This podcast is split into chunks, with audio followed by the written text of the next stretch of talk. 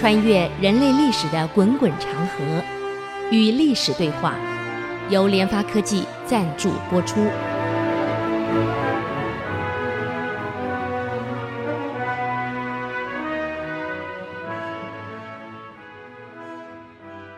这里是爱思之音竹科广播 FM 九七点五，您所收听的节目是《与历史对话》，我是刘灿良。我们讲到这个唐顺宗，他在位不到一年。其实他在位为什么不到一年？他不是病死的，啊，他也很想改革，因为从安史以后，坦白讲，从肃宗以后到德宗这几个皇帝啊，本来都是有意要改革的，可是国家的。疾病已经越来越深了，改革不是一件容易的事啊！拨乱了反正不是一件容易的事啊！我们现在读历史呢，总觉得改革不难嘛。哎呀，改革只要你肯做，我告诉各位，任何改革都有阻力，积得越久，在制度上包袱越重，社会的包袱越重，人事的包袱越重，你整个部署一动一法，那是全局通通动了。所造成的阻力不是我们可以想象的，所以他也想改革，就让了一个历史的名臣很有名，叫王叔文进行改革。我们以前教管理学、教组织行为都讲过一门课，什么课呢？叫抗拒变革 （resistance to change）。我们要改变。你看奥巴马当时选举不是喊 change 吗？第一次选举 change，yes we can，就迁到哪里去了？越改革越糟糕，改革不是一件容易的事儿，阻力很大。这个王叔文的改革方针是很好，可是这个改革就触动了两大集团，唐朝、汉朝都是因为这两大集团把国家搞垮。一个权贵既得利益者，一个宦官集团，这两个权贵集团呢，利益被牵扯了。一改革一定受影响。你说我们台湾现在问题有没有？有啊，你改革看看，不是那么容易的事儿呀。我跟各位讲啊，改革一定牵动到既得利益的大集团，这个集团一定会抗争。更可怜的是，这个唐顺宗利用王叔文来改革。按理说，你的儿子太子应该支持父亲，对不对？这个儿子居然为了自己也想当皇帝，却联合了这两大利益集团，把父亲干掉。你看，有这种儿子，你有什么办法呢？很多人哇，生儿子，生到这种儿子认了。所以太子李纯居然联合了两派，把父亲打倒，把改革派的王叔文给杀了。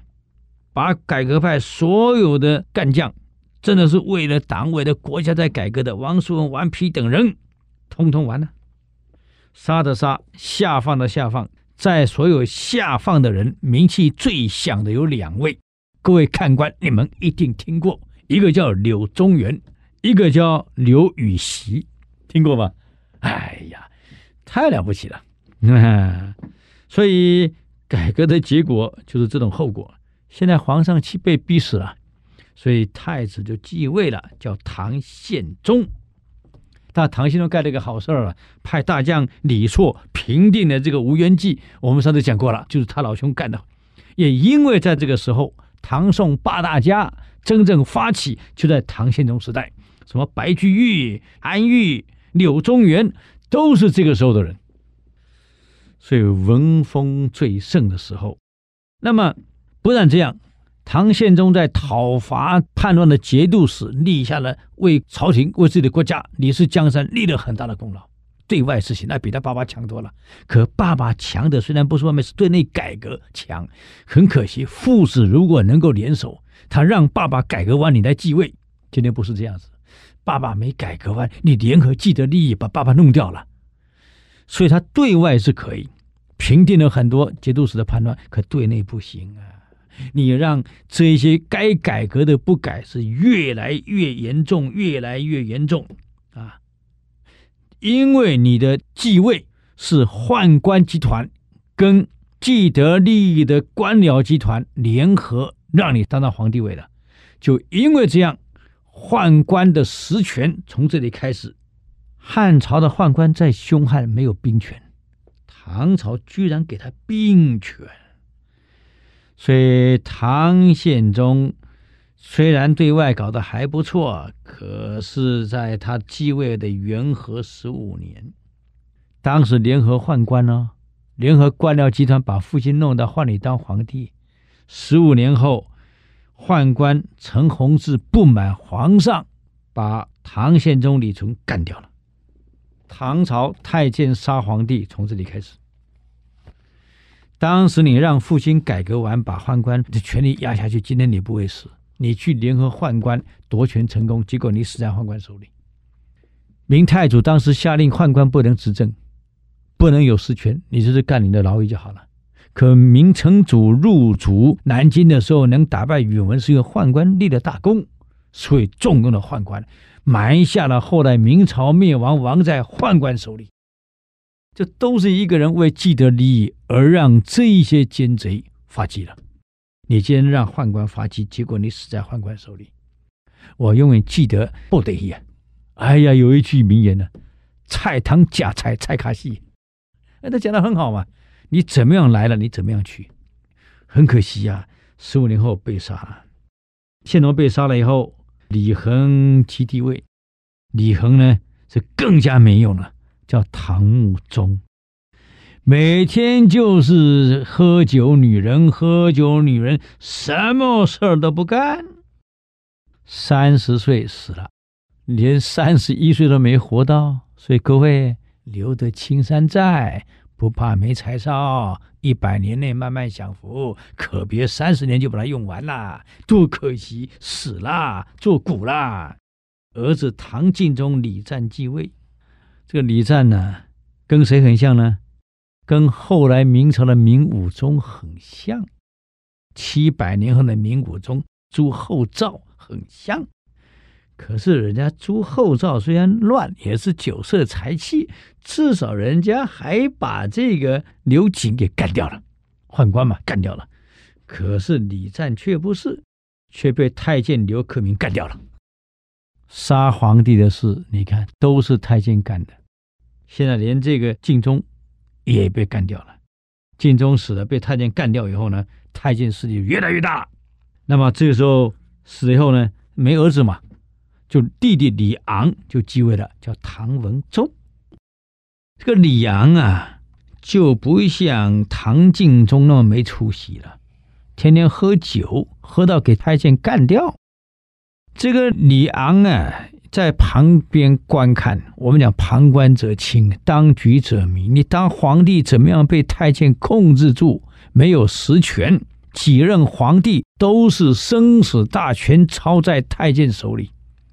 他看得清清楚楚，所以李昂继位的第一件事儿，决定把太监铲掉。当时太监的总头目叫做裘世良，还控制了禁卫军。最糟糕就是唐朝把禁卫军等于中央大内的部队交由太监在管。你东汉再弱，还不至于交给他管，他居然交给太监管。太监有了兵权，而且不但这样。各节度使还派了太监过去当监军，掌握实施兵权，所以李昂看不下去了，一继位决定把太监铲除，要希望恢复到唐太宗、唐玄宗这样的一个盛世，所以就找了几个大臣来帮忙啊，认为是人才，哎呀，认错人了。所以我跟各位讲，有好的 idea，有好的构想。有好的这个企划案，我常常跟很多学生讲啊，企划案本身不会执行，再好的企划案谁执行？人，用人用对了，即使企划案差一点，他边做边修正，也是越做越好。企划案再好，用的人不行，那是越做越烂，最后可能全毁了。李昂不错啊。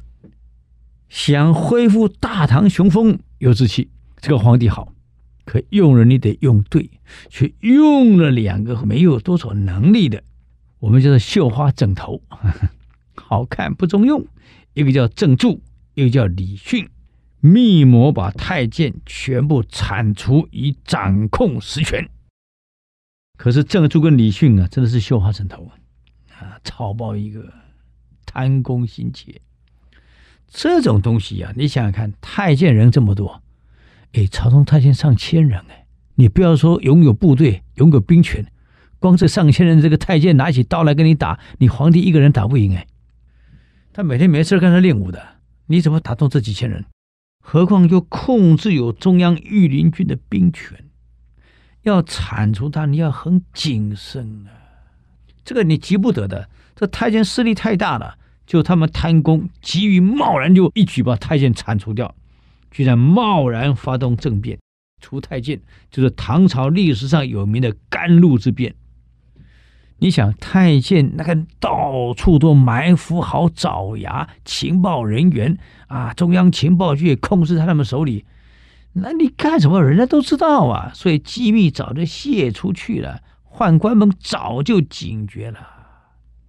这一天，李昂召开会议的时候啊，宰相郑注、李训所有各部首长几百个人在开会的时候。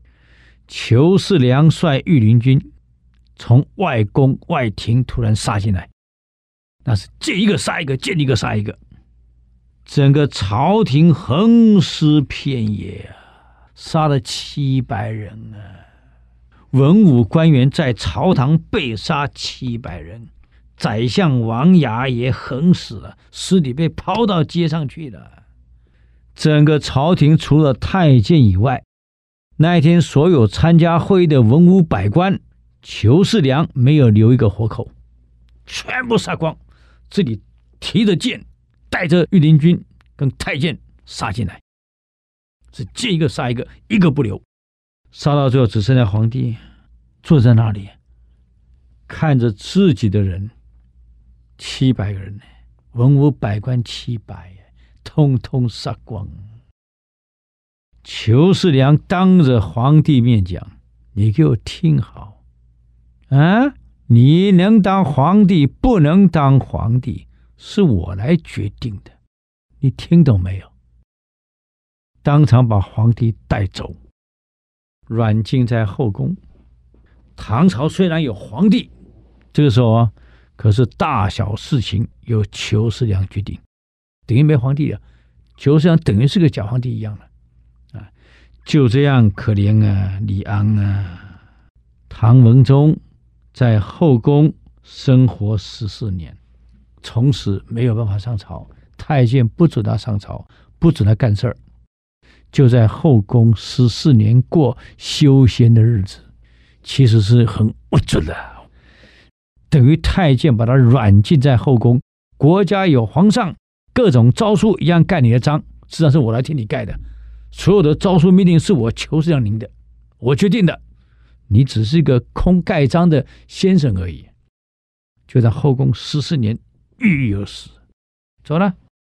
死了以后，那谁继位呢？就是后来的李炎，叫唐武宗。这唐武宗丢了两把刷子的啊。我们中国历史上有名的叫三武一宗，因为他的帝号庙号有武字的，一个宗的。合起来叫三武一宗，是专门灭佛的。那么第一个呢是北魏太武帝拓跋焘，第二个呢是北周的武帝宇文邕，第三个呢就是现在的唐武宗。那唐武宗怎么处理呢？哎，我们休息一下，等会儿再回来与历史对话。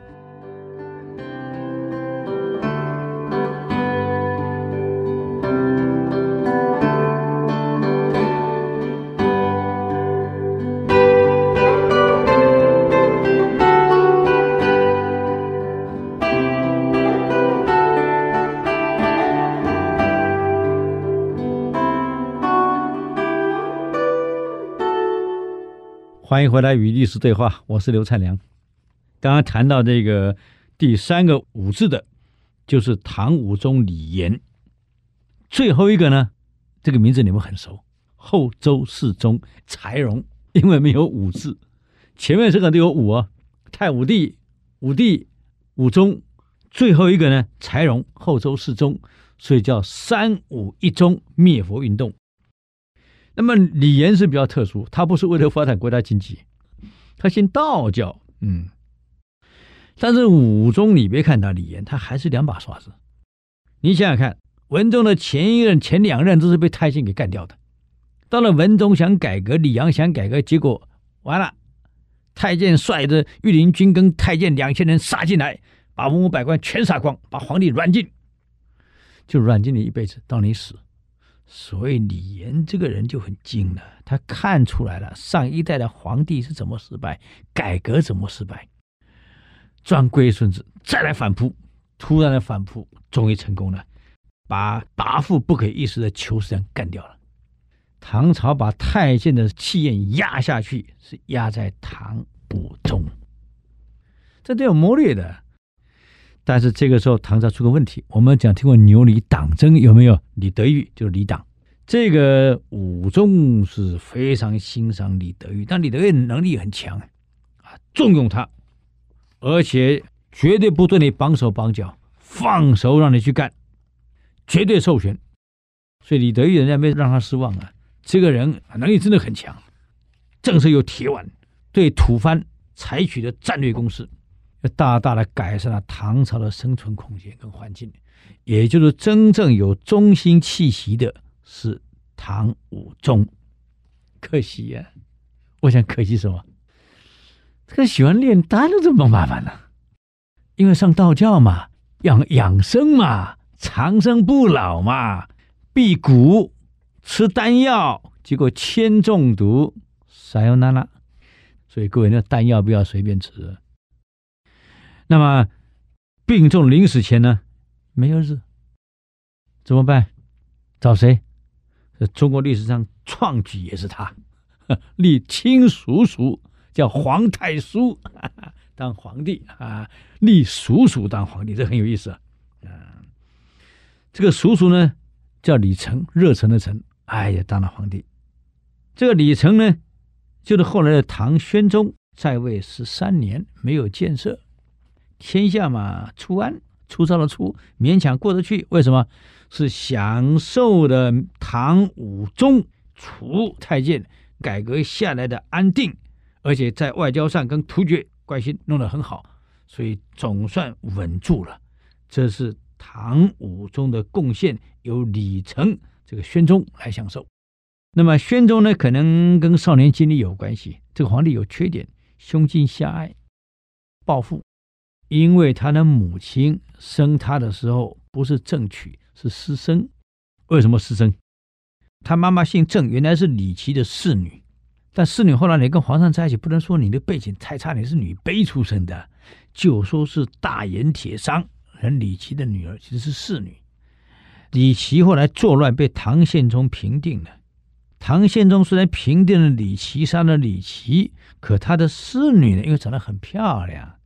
唐宪宗就跟他生了个孩子，私生的孩子，就没想这个私生子后来当了皇帝了。那么这私生子呢，这个这个封王的时候，他的母亲郑氏一直受到当时皇太后郭氏的欺凌，瞧不起他，出身太差了。所以后来当了皇帝以后，母亲不是变成皇太后了吗？开始修理郭氏。就活活把皇太后活活气死，气死了还不准把她出殡，不准她跟唐宪宗埋在一起，也是过分了一点。那为什么这个郭氏皇太后会有点瞧不起郑氏呢？你知道原因吗？你是侍女出身，古代是讲这个背景的，你是卑女，不过是一个盐铁使臣的卑女而已。你别忘了，这个郭氏皇太后的祖父郭子仪。爸爸是郭暖，妈妈是升平公主，怎么样？出身背景不同吧？难怪瞧不起人。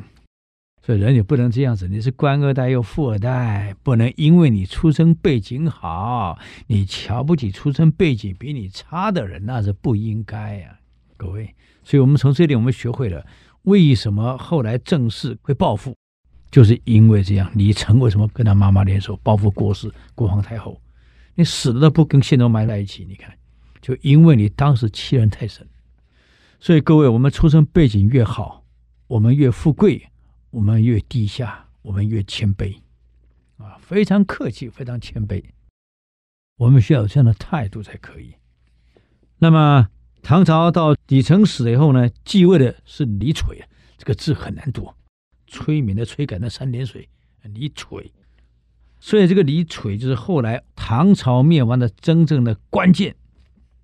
当然，一个是唐玄宗搞成安史之乱，第一个关键把盛唐变成弱唐；李昶呢是把弱唐变成衰唐，真的没救了，一定垮了。他叫唐玉宗，这个人啊，哎呀，每天就吃喝女色，正事儿没干几件啊，把原来从唐武宗到唐宣宗慢慢有改善中兴的局面，他在朝十四年，皇帝干了十四年，彻底瓦解。唐豫宗十四年当中呢，换了二十一个宰相。这比后来的这个明世宗崇祯，哎，有拼哦。崇祯在位十七年，换了二十八个兵部尚书郎，十七年换二十八个，你想想看，兵部尚书郎相当于现在的国防部长兼总参谋长。那你想想看，一个国防部长兼总参谋长，十七年换了二十八个，这仗怎么打？一个人干不到一年嘛，一直在换人，你说政策怎么执行？怎么落实？所以到了崇祯的时候，坦白讲，整个国防已经崩溃了，制度毁了。所以十四年换了二十一个宰相，平均一个宰相当政半年不到。你说这样高超的换人率，能做出什么事儿出来？一个政策好不容易定下来又换了，定下来又换了，频率太高了。加上唐玉宗的个性，朝令夕改。当然了，朝令夕改没有什么不可。我发现我政策错了，我改进。可他不是因为政策错改善了，是一个不稳定的个性，加上进的都是小人，不是贤臣。这些小人为了利益，为了个人利益，政策变来变去。而真正唐朝的起义，我们以前有节度使，就是有点叛乱，就平定了。他也不是真的叛乱，是我不甩你中央，所以中央把你讨伐，反正不听我的，我就讨伐你，逼你听我的，还有一点实力。到了唐豫宗，因为沉迷在酒色里面了，根本国家什么事儿不管，就造成了第一次真正的起义，有点像陈胜吴广。而这个起义的原因很简单，就因为皇帝失信于官兵，这有点像当年齐襄公答应两个武将，我三年内给你换回来，结果没换，导致这武将在宴席上把国君给杀了。他的情况一样，他答应徐州的部队到桂林去平乱，评完以后住在那里，答应你，明年就回来。一去三年没有音信，一下子去了三年。这个徐州兵呢，一直想回家过年过节。你说现在我调到外面去，至少我讲了，我调去十年没有关系。我们现在很多人离乡背井嘛，那么离乡背景去了这么多年，为什么不会判断？很简单嘛，我过年过节都能回来嘛。现在交通方便啊。结果他们带头的人叫做庞勋，跟司令官讲了：“你不能这样子啊，我们得回家呀。你们有妻子儿女，我也有妻子儿女啊。啊，你们当领导的妻子儿女带来身边，我们可没有啊，这么远啊，你得放我们回家呀。三年没看到妻子了，再晚回去，儿子叫别人爸爸了，啊，抗议了，没消息。”扯了半天，司令官崔彦征私下说：“再炸他们一年，再留守一年，继续安定，我们才能升官呢。”你看到没有？你让他们再留守一年，让地方继续安定，你有政绩出来，结果你升官，可下面的人呢？你考虑过没有？所以这些徐州兵忍无可忍了，就开始散播了。这个朝廷言而无信。两级挂带不得还家，就讲好的派兵来接管我们，让我们可以回家，就是轮替嘛，我们可以回家的。这皇帝讲话不算话，你们在家吃团圆饭，我们呢在这儿干什么？所以这一年的已经是第四年了，没回去了，大学快毕业了啊。这个续军牙关呢，赵可立等人忍无可忍了，就把都头王仲甫杀了，就找了主粮判官庞勋，你能力最好，领导我们回家，不管朝廷呢，到底放不放我们走，有没有来接替我们守边的，不用管了，回家，都要回家。这就唐朝开过来安史之乱，那是部队造反，这个是驻地方的小兵结合当地的农民起义了，所以真正把唐朝历史推向坟墓的，就是庞勋起来以后，接着王仙芝、黄巢，连续三个从庞勋到王仙芝到黄巢，基本上。就决定了唐一定亡国了。连续三个，你说叛乱叛一个平了就算了，连三个，而且是大动作呀。庞勋终于接受了所有的部队跟老百姓请托，干了领导，就一路从桂林打到徐州了。哎，从广西打到江苏，哎，居然没有对手，哎，把司令官崔彦征的人全杀了。这个部队越扩越大，越扩越大，越扩越大，已经威胁到唐朝的半壁江山。你把地图翻开，广西、广东、福建、浙江、徐州在江苏、安徽，等于江南半壁都在庞勋手里了。但是各位，我们刚开始创业的时候，或许会很顺，可顺到一个程度以后，我们千万记得，因为太顺了。我们的戒心会失去，他没有戒心，以为就这么简单，而且骄奢的态度就出来了。大陆骂这种人叫土豪，哇，这么好赚啊！这钱这么好做，这企业这么好经营的呀！土豪心态一旦出现，各位，那就是衰亡的开始了。这个庞勋啊，打到徐州以后啊。唐朝半壁江山，包括江河的生命线、江淮粮道，以前都河运的，已经被他威胁了。啊，这个每天吃喝拉撒睡、喝酒玩女人的唐懿宗，这下开始紧张到江山没了，半壁没了，粮道一旦被控制，哎，你长安吃什么？你先告诉我，没粮食哎，这个时候才开始慌了，才开始调集大兵。准备讨伐，就三路大兵进兵。你想，唐的正规军出来了，正规军出来的第一场交战，谁赢呢？唐军营，中央军营。这个司令官戴克斯，哎呀，交涉，原来哈呀，平乱就这么简单啊！他没想到这刚接触的是小战争，赢了你不能算数啊！人家在故意第一场让你赢。第二场让你赢，其实整个布袋已经在装了，在得意的情况下，那天雾很大，就是又安营扎寨，志得意满，以为庞勋的部队不堪一击，没想到庞勋早等你了，突然奇袭，造成唐军大败呀、这下好了，震动整个国家了。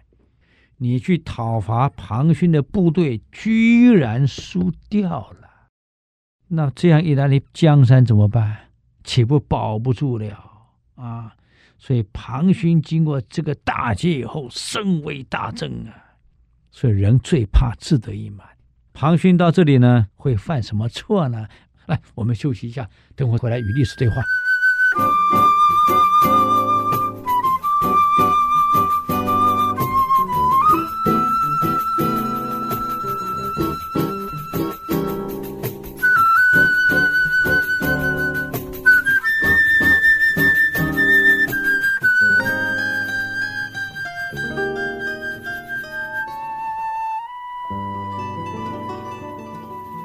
欢迎回来与历史对话，我是刘灿良。刚刚讲到庞勋，这庞勋啊，刚开始很顺利的，一路打一路赢，打败了唐的主力戴可思。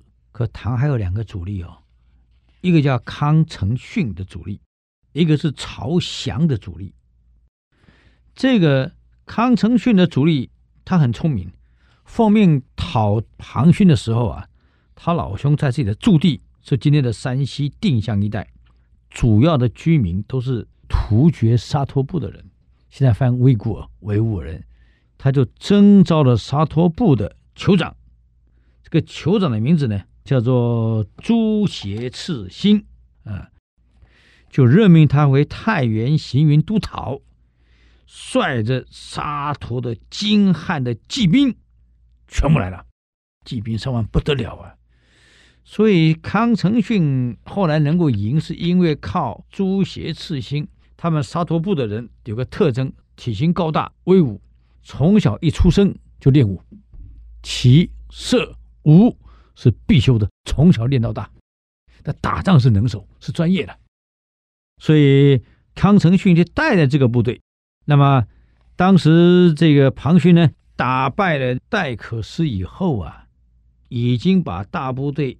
一直打到江淮一带了，所以江淮一带的这个士绅们担心家产受影响，通通躲到江东来了。这个时候呢，唐淮南节度使就面对了庞勋的部队了。可是淮南节度使叫令狐桃，这个人很聪明，他知道一个人打仗在最盛的时候啊，你不要只因其风，你倒霉，我不跟你打。绝不跟你正面对敌，打不过你嘛。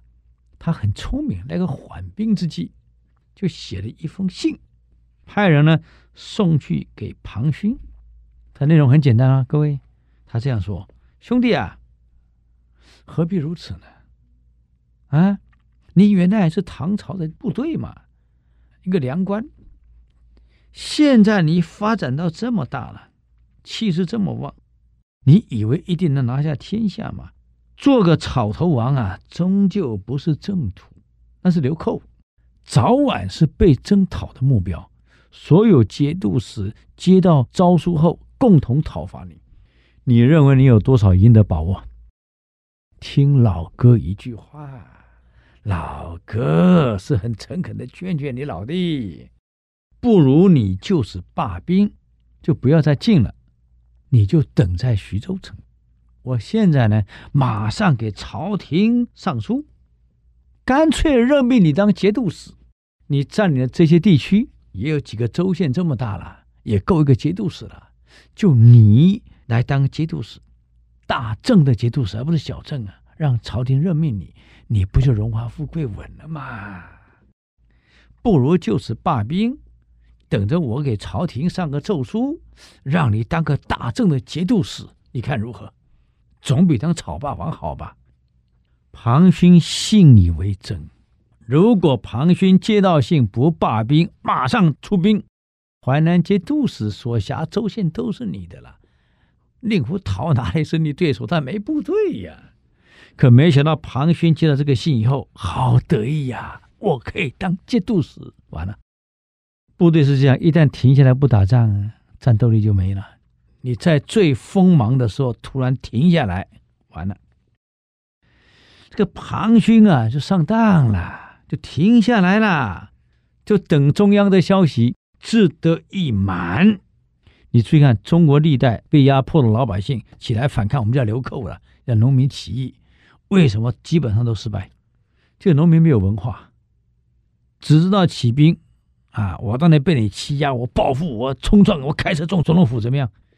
他只会起来起义，他不会管理，他没有战略规划，不懂得战略部署，更不懂得你起义了，你是被压迫，号召很多人跟你起义，可是你起义后，你却压迫别人，什么意思呢？他现在成功了，占据整个大庇江山哦，自以为了不起了，生活极尽奢侈，而在桂林跟他一起起义的那些大爷们，几百个兵马不是同时起义的吗？啊，也带着兵了。自以为有大功，而以为战无不克、攻无不胜，这早晚下来，江山是我们的。他没有想到，人家讨伐你的部队已经来了，他根本不知道。哎呀，骄横跋扈啊！历史写得很清楚啊，为所欲为啊，欺人欺女啊，到处抢劫女人啊，抢劫财物啊，这土豪地主有钱的杀光，霸占人家财产，霸占人家妻女，搞得天怒人怨啊！打仗没有纪律，部队没有纪律，那是一群土匪呀！民心通通完了。他忘了一件事：打仗需要什么？后勤。后勤靠谁？老百姓。你要粮食啊，要军需啊，通通是必须老百姓提供的。可是你得罪了老百姓了，老百姓不但不给你，躲得远远的，还破坏你。部队倒到哪里，哪里没粮食，没有军需。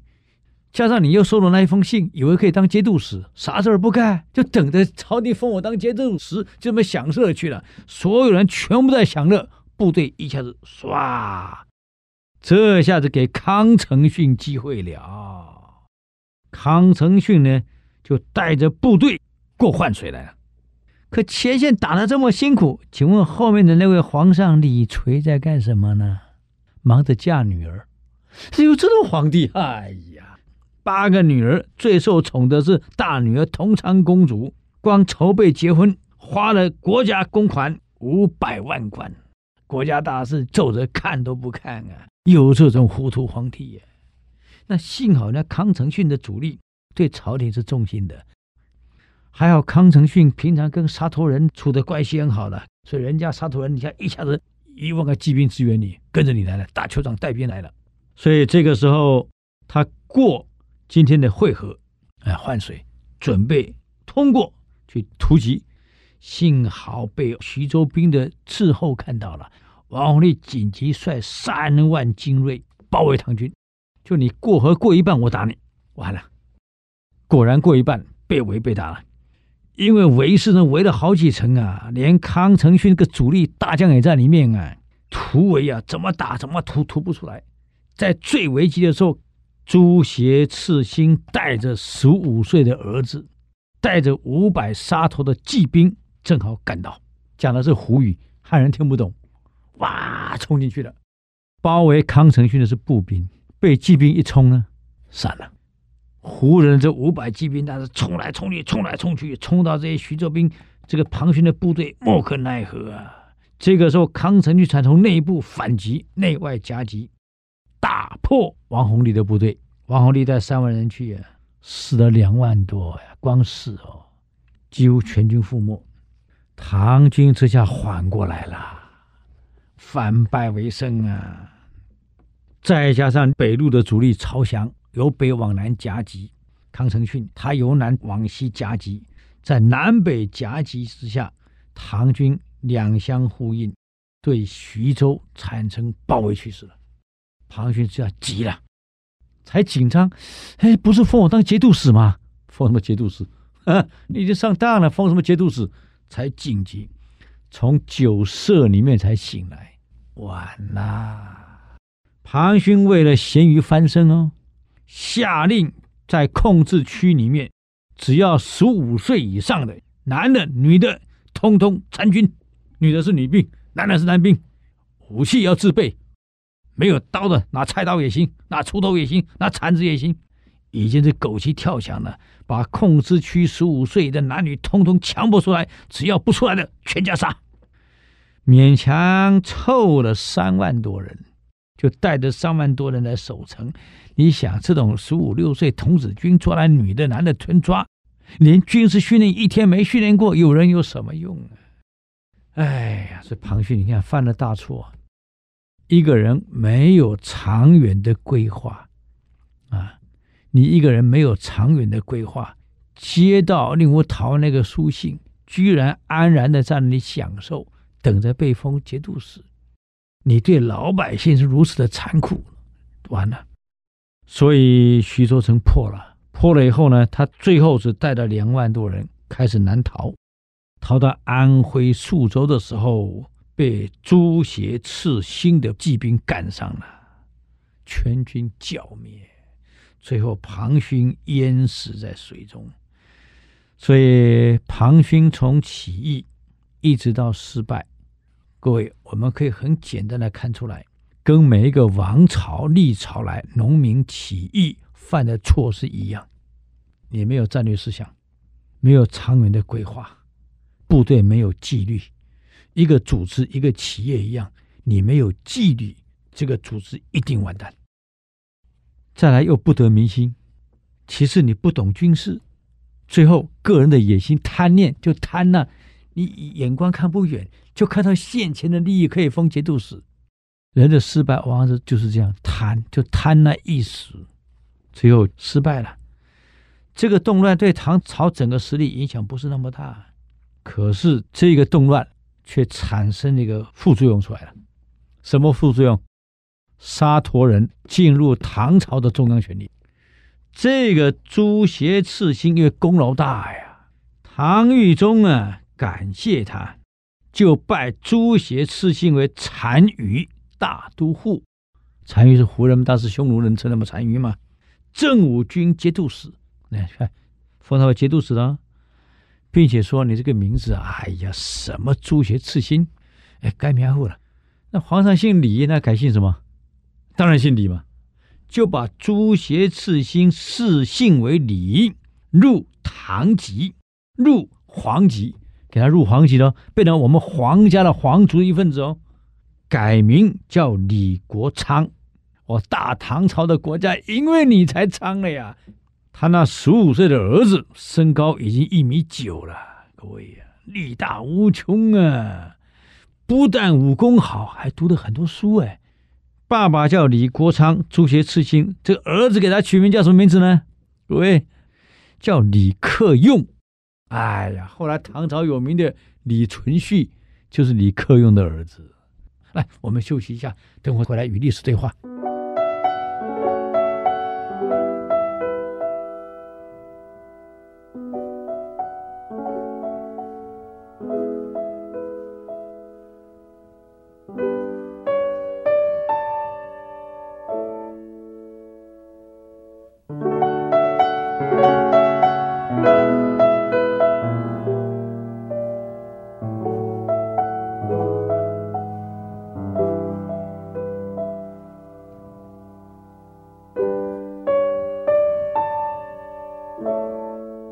回来与历史对话，我是刘灿良。那么，刚我们讲李逵在平定这个乱以后啊，居然又恢复到乱七八糟行为去了。各位，我们公司在执行过程，一般企业、国家也好，企业也好，运作当中一定会有问题产生。一个组织没有问题，除非它不是人组成的。只要是人组成的，有人就会制造出各种事端问题出来。做领导的，我们都晓得，一个领导人有个非常重要的技巧，叫诊断技巧，随时要诊断自己组织有没有什么问题，有问题一定要能解决，解决问题我们叫危机处理，问题产生就是危机，任何问题都是危机。那么危机有两个，一个叫危机处理，一个叫危机管理。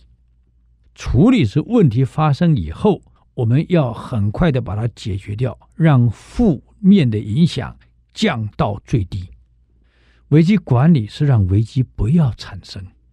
现在大乱解决了，是危机处理解决了。你当个皇帝，当个领导，就要考虑到这样的危机不能再给它发生。你要懂得危机管理了，不要让类似危机再度发生。可为什么很多危机我们在历史上看会一而再、再而三的发生？农民起义为什么一而再、一而再的失败？陈胜吴广的失败。庞勋的失败，到后来高迎祥、李自成、张献忠失败，如出一辙，都是农民没念过多少书，只会起兵。呃，起兵的目的是我被压迫，我不服，我报复，我为了生存。可是你不会管理，你没有长远的规划，未来我的起义将来应该怎么走，到后来怎么做，你没有一个长远的规划。你注意看啊，大乱后。得天下成功的人，都是有长远规划的人，所以他会把部队的军纪非常严谨，自己行为生活非常严谨。刘邦的成功为什么成功？朱元璋的成功为什么成功？第一，他们军纪好，部队有纪律；第二，两个领导人很谨慎。刘邦也好，朱元璋也好，你看起义的整个过程当中。滴酒不喝，他不会像项梁一样打下定陶城以后喝了个酩酊大醉，让章邯倒戈回来的时候，你看被砍三十七刀，死了，一代名将哎，没了。所以他们很清楚，难怪朱元璋会下令部队不准饮酒。这个就是一个领导人本身，你自己纪律不遵守，你怎么叫部队遵守纪律？要不然上行下效啊！陈胜吴广后来失败，也是因为刚开始成功太顺了，傲了，腐化了，忘了自己是谁了。他没有个长远的目标，我要做什么？我一定要到什么程度？刘邦起义很清楚，我就是取代秦，统一江山。有为者当若是，我就是这样。所以他整个路起得非常清楚。到了咸阳城以后，你看到了这个秦桓公，被当时的这么好的环境迷惑了，宫女迷惑了。这个樊哙去劝他没用啊，赶快找萧何去了。只问他：你要像秦这样亡国吗？还是要拥有天下？再问你起义的目的是什么？刘邦马上清醒了。什么都不要了，目标清楚，而且懂得马上修正自己错误的行为。可这个皇帝他不是平定以后，哎呀，那更糟糕了。你想每天喝酒，每天跟女人在一起，你能活几岁？所以李璀在四十一岁那一年，酒喝太多了，哈哈，起不来了，死了。那么在病危的时候啊，以前结婚的早，所以儿子也早就有了。有好几个儿子，长子呢，李毅是个能力比较好的。可是我们看历代王朝为什么亡国？当老皇帝在走之前留下皇子这么多，谁继位？宦官集团、权贵集团会拥戴最昏庸、好控制的儿子起来当皇帝，还是拥立最英明的孩子？你注意看。每一个王朝到这个节骨眼，两个集团都会联合起来去辅导一个最没有能力、最听话、最好控制的人起来当皇帝。从秦倒下去，没有让扶苏，而让胡亥好控制嘛。汉的末年也是一样，太监联手都是让那一些没有能力的起来当皇帝，还有那一些权宦之士、外戚。也是找最没有能力、年纪最小、最好是儿童啊来当皇帝，我好控制。这个历史又重演了。你每天都喝酒，喝得醉醺醺的。如果你脑袋清醒，自己快死前，你一定可以明白哪一个孩子是能力最好的，他来领导这个国家，这国家才有希望，而不是已经喝到昏昏沉沉、快死了，已经不能讲话了，让宦官。刘行升还有宦官曹文约去找了根本连学习都不学习的一个最顽劣的、最纨绔的孩子，叫李严，第五个儿子，由他来当皇帝。趁皇上在病危的时候，假诏书公布，召李严为皇太子。那李严为皇太子以后呢，皇上就死了，所以顾名思义，就由他接了皇帝位，又改名叫李轩。李轩的轩就是把环境的环改成人字边，改名叫李轩，这有点像汉武帝一样。汉武帝原来叫刘彻，所以宣为皇太子以后就改名叫刘彻，是一样的。李渊改名李轩，就变成唐朝历史上亡国的真正关键人物。从唐懿宗、唐僖宗，就他李轩。唐僖宗完了以后，唐昭宗，再来就唐哀帝了，没有了。啊，亡国了，没了。这个唐朝啊，你看，那皇帝谁来继位，都是太监来决定。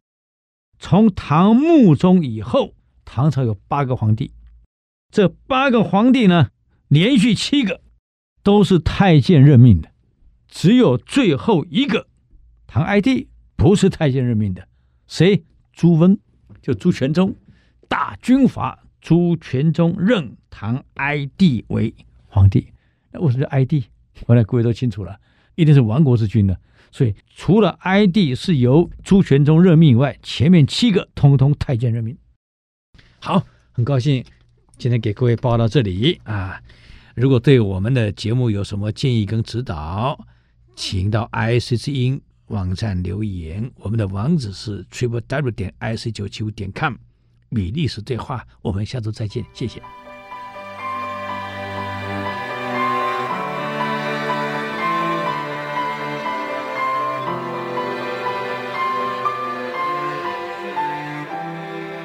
以上节目由联发科技赞助播出。